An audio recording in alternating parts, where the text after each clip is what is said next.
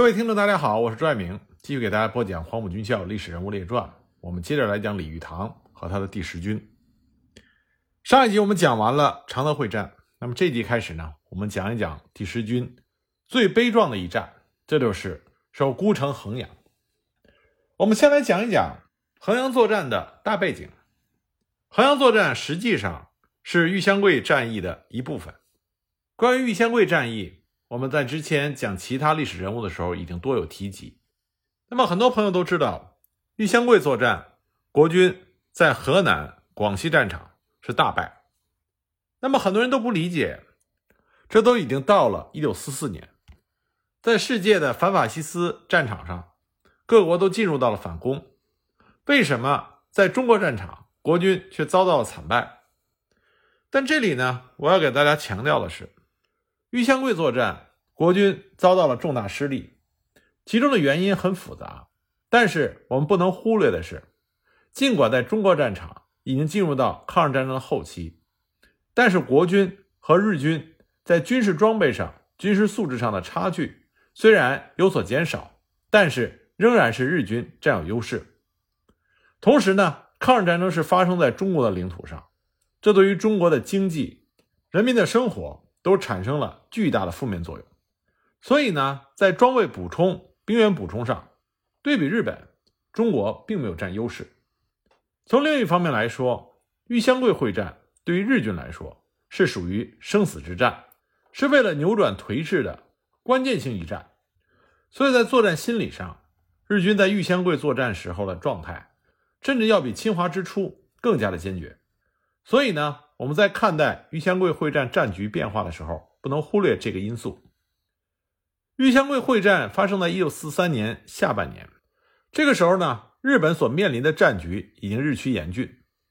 当时日军参谋本部作战部长真田攘一郎少将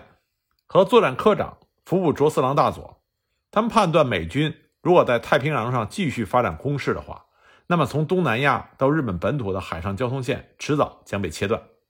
这样一来，从马来西亚、泰国、越南经中国到朝鲜釜山的。大陆交通线就会成为坚持东亚大陆作战的生命线，而这样一条大陆交通线到现在还没有贯通，其中中国的河南、湖南、江西、广西等地仍然被国军部队所控制。所以呢，打通大陆交通线，这是保障东亚大陆作战的关键。基于这种思路，真田和服部开始酝酿打通大陆交通线的作战计划。那么，这个计划在日军的高层。遭到了很多的反对，但终于日本大本营还是决定在太平洋上尽力的阻止美军的攻势，在中国战场打通和确保大陆交通线，同时占领中国西南地区的机场，解除轰炸日本本土的威胁，如有可能再对国军部队进行一次打击。我们这里要注意，这次日军作战的主要目的是为了打通大陆交通线，也就是说要占领交通枢纽。消灭国军部队主力，这是次要目标。那一九四四年一月二十四日，经过日本天皇的批准，日军大本营向中国派遣军，就下达了打通大陆交通线的大陆命令九百二十一号。根据这个命令，日军参谋本部随即以参谋总长指示的名义，向中国派遣军下达了作战纲要。战役在日本方面代号是一号作战。这次会战主要是在河南、湖南和广西进行。所以呢，在中国方面称之为玉香桂会战。日军战役的目的是在于击溃国军，占领和确保平汉铁路南段与湘桂、粤汉铁路以及沿线要地，摧毁中国主要的空军基地，以制止其空军活动。整个作战计划分三步：第一步，一九四四年四月，以华北方面军投入到四个师团发动河南作战，预计一个半月打通平汉线。第二步，一九四四年六月，以华中的第十一军为主，广东的二十三军为辅，总共投入十到十二个师团，发动湖南作战，预计五个月打通粤汉线中段。第三步，一九四五年一月，以二十三军发动广西作战，预计一到两个月打通湘桂线和粤汉线南段。为了确保战役胜利，日军大本营还命令南方方面军在缅甸和越南发动攻势。牵制当面的国军部队，以策应一号作战。为了保证有足够的兵力来实施如此规模的战役，日军大本营决定，对于一号作战的所有兵力与支援要求都给予最优先的保证。为此呢，要求优先补足中国派遣军所有的缺额，尽量将原先在中国战区的乙种师团与丙种师团都调升为甲种师团。从关东军抽调二七师团编入中国派遣军，并且暂停了原计划从中国派遣军调往太平洋战场的四个师团，而且还从本土抽调了十四个独立的步兵旅团、八个野战补充队，共约十五万人，加强给了中国派遣军。这样就使得日军战役投入的总兵力达到了五十一万，火炮一千五百门，坦克八百辆，汽车一万五千五百辆，战役的规模前所未有。日军中国派遣军在一九四四年二月三日召开了参谋长会议，参战各部队的参谋长齐集一堂，进行了战役部署。在这次会议之后，日军一号作战，也就是玉香桂会战，正式开始启动。一九四四年四月十七日，日军华北方面军司令官冈村宁次统一指挥约十五万部队，首先在河南发起了进攻。当时河南地区的国军部队总兵力约四十万人。日军发起进攻之后，如入无人之境。到了五月九日，已经完全控制了北起黄河铁桥，南至信阳以北长台关，长约三百一十公里的铁路以及两侧地区，实际上已经实现了战役第一步打通平汉路的目标。第一战区虽然组织了第九和第十三军实施反击，但是第九军遭到了日军合围，大部溃散，十三军也不得不向临汝撤退，一路上损失很大。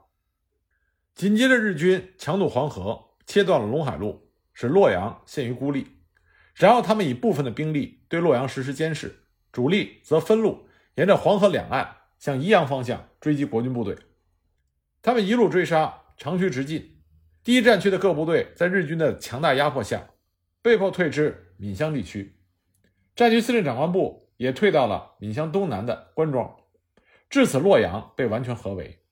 国军为了挽回战局，以第五、第十第一战区的部队向日军实施反击，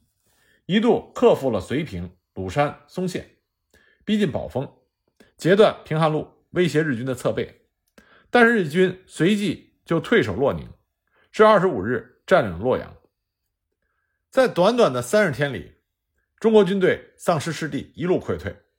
主要原因是军委会此前虽然已经发现日军在修复黄河铁桥。集结兵力等迹象，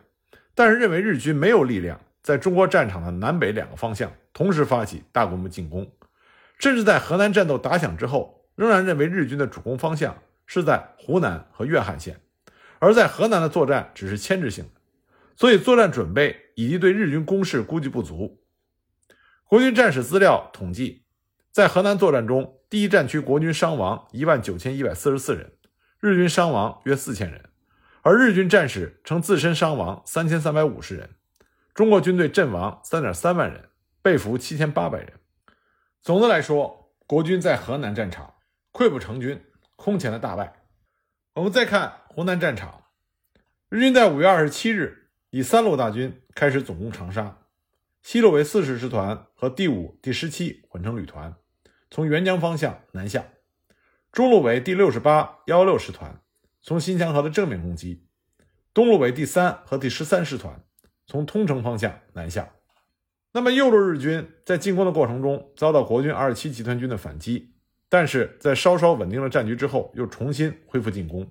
迫使国军后退。六月十五日攻占浏阳。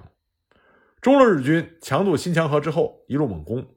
八日攻陷了湘阴，十五日攻陷了株洲，从南翼开始迂回长沙。左路日军在攻陷了安乡之后，开始围攻宜阳。第六战区急调二十四集团军前去驰援，但是该部先头部队第一百军抵达宜阳的时候，守军已经伤亡过半而弃守。一百军随即就发起了攻击，经过激战之后，收复了益阳。而日军主力在攻陷了益阳之后，就进攻宁乡。宁乡守军是七十四军的五十八师，拼死抗击。多次与日军白刃肉搏，战到六月十六日，守军因为伤亡惨重，退入城内，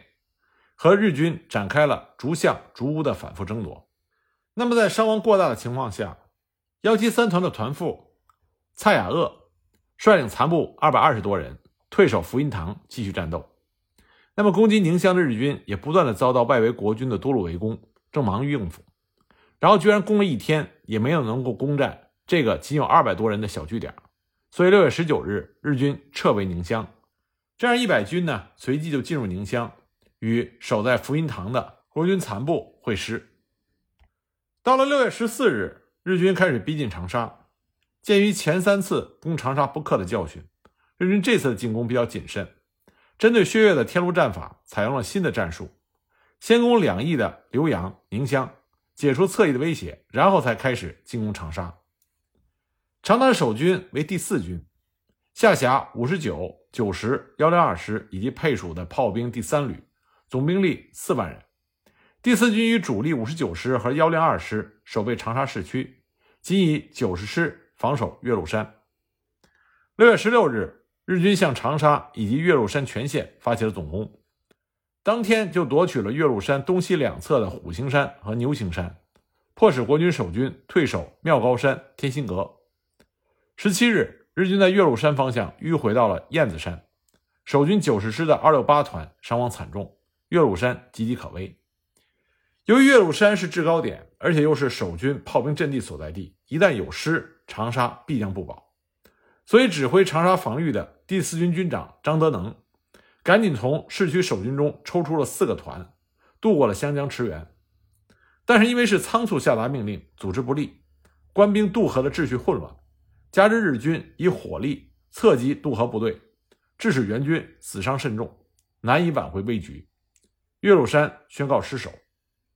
守军当时在长沙的炮兵力量相当之强，炮兵阵地设在了岳麓山，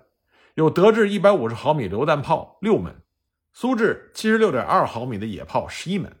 德制七十五毫米的山炮十二门，美制七十五毫米的山炮十二门，三十七毫米的战防炮四门，而且炮弹充足，每门炮备弹五百发到一千发。抗战时期，在一个战场上集中如此数量的炮兵是非常罕见的。但是随着岳麓山失守，这些火炮落入到日军手中。幸亏炮兵在最后关头破坏了火炮，使日军无法利用。不过岳麓山一师留守长沙的两个师更加无法抗击日军的猛攻，只好由北门突围。长沙在六月十八日沦陷。曾经在前三次长沙会战中屡挫日军的锋芒、固若金汤的英雄之称长沙，这一次在日军的兵锋之下。仅仅四天就陷落了。究其根本原因，第一是第九战区过于轻敌，上至战区司令薛岳，下至普通士兵，都认为经过三次长沙会战的胜利，日军已经无力再攻长沙。第二是战术部署固步自封，盲目的信任天路战法可以无往而不胜，但是日军却已经充分吸取了教训，有了应对之策。第三呢，长沙防御兵力部署失当。原本薛岳亲自坐镇长沙指挥，但是在临战之前，却率领战区司令部移至耒阳，只留下战区参谋长赵子立在长沙，而给赵的许可权只是联络协同，根本指挥不动守军薛岳的嫡系亲信第四军军长张德能。赵子立认为应该加强岳麓山的防御，但是张德能却把主力置于长沙城内，结果造成日军迅速的夺取了岳麓山。居高临下以炮火轰击长沙，致使长沙难以坚守，迅速沦陷。可以说，将主力置于长沙城内的错误部署，是这次长沙陷落的最主要原因。第四，兵力处于劣势，在湖南战场上，日军投入了兵力高达三十六点八万，而国军仅有三十万人左右。虽然这个时候日军的战力已经比战争初期有了明显的下降，但是仍然比国军占有优势。加上国军不少部队也是刚刚经过了常德之战，未及补充，战斗力也尚未恢复，所以总体而言，日军在质量上和数量上都占有优势。那么第四军军长张德能指挥不力，也是长沙迅速失守的主要原因。他拒绝了赵子立的正确建议，一味的遵照薛岳在离开长沙前确定的错误部署，在岳麓山告急之后，才仓促的抽兵驰援，组织混乱，调度失当。在战局危急的时候擅自弃城突围，自然难逃罪责。后来在八月二十五日被军委会以保卫长沙不利之罪下令处决。那么长沙攻了下来，日军下一个兵锋所指就是湖南中南部的重镇衡阳。衡阳是当时湖南第二大城市，岳汉线、湘桂线在此连接，从湖南的腹地通往西南大后方的多条公路也从这里经过，是西南交通的枢纽。而衡阳飞机场是中美空军重要基地之一，一旦失守，将使空袭日本本土的轰炸机前进机场要退到桂林，航线距离将延长两千公里以上。此外呢，衡阳还是湘江蒸水和雷水的交汇河流之处，依靠这些江河可以转运河南出产的大量粮食、矿产等资源。因此，一旦衡阳失守，无论在交通、军事还是经济上，都会带来巨大的灾难性的后果。所以呢，衡阳也成为了日军一号作战的重要目标。守卫衡阳的部队正是第十军，下辖第三师、幺九零师和御十师。为了加强衡阳的守备力量，第九战区将正在衡阳的第七十四军野炮营。这个炮营本来呢是要打算去昆明换装，所属大炮大都已经交出，仅余三八式野炮四门。另外还有四十八师的战防炮营，有五十七毫米战防炮六门，和四十六军炮兵营的一个山炮连，七十五毫米山炮四门，还有就是担负衡阳机场警卫的。暂编五十四师一个团，将这些部队全部划归给了第十军。但是第十军幺九零师在常德会战之后整编为后调师，除了五六八团是完整的建制团，五六九团和五七零团将兵员全部转拨到了第三师和御十师，仅保留了班长以上各级军事干部。本来准备开往后方接受新兵，但因为战事爆发，军长方先觉把该师留了下来。所以军委会才临时的把新编第十九师划归给第十军指挥。不过新十九师六月十三日又被调往了泉州，那么作为补偿，军委会又把暂编五十四师划归给了第十军。但是在五十四师在衡阳地区只有师部和第一团，另外两个团都不在衡阳，因此第十军名义上是三个师九个团，实际上只有七个团，而且刚刚经过了常德会战，来不及补充。加上暂五十四师的一个团，总共才八个团，一点七万多人。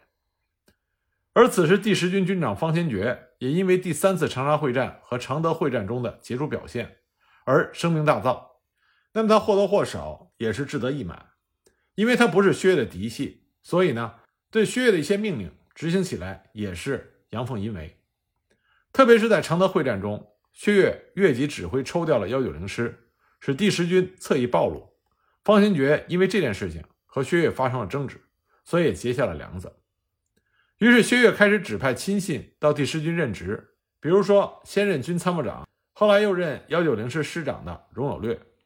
那么方先觉呢，对薛岳指派的人，要不就借故撤职，要不就寻机法办，这就使得两个人的矛盾激化。最后当然是薛岳占了上风，方先觉被免去了军长职务，调任军委会高级参议。但是因为继任军长未到，日军又开始了湖南会战，所以薛岳只好命令方先觉代理第十军军长，负责指挥衡阳保卫战。方先觉当然不愿意买这个账，一再的推辞。后来是因为消息传到了蒋介石的耳朵里，蒋介石亲自给方先觉打来电话，方先觉这才表示一定积极部署固守衡阳，发扬第十军的优良传统，坚决抗击日军来犯。五月二十九日，蒋介石用长途电话向正在衡山的第十军下达立即赶赴衡阳，确保衡阳十天到两个周的命令。同时，军委会电令第九战区命令第十军固守衡阳，但以主力第三师开赴易苏河，掩护湘潭、衡阳的交通线；暂编第二军以主力在朱亭间掩护湘江右岸的交通，均归薛岳指挥，但没有命令不得参加长沙会战。五月三十一日，军委会正式下达了第十军固守衡阳的命令。第三师已经先行由衡山出动，前往湘潭易苏河南岸地区，由二七集团军副总司令欧震指挥。六月一日，第十军进入衡阳，受到了衡阳市民的热烈欢迎。方先觉率领军参谋长孙明玉、幺九零师师长荣有略、御十师师长葛先才、十九师师长罗活、和军工兵营长陆伯高对衡阳的地形进行了全面的勘察，确定了防御部署。第十军炮兵营战前正在昆明换装新式的美制七十五毫米山炮。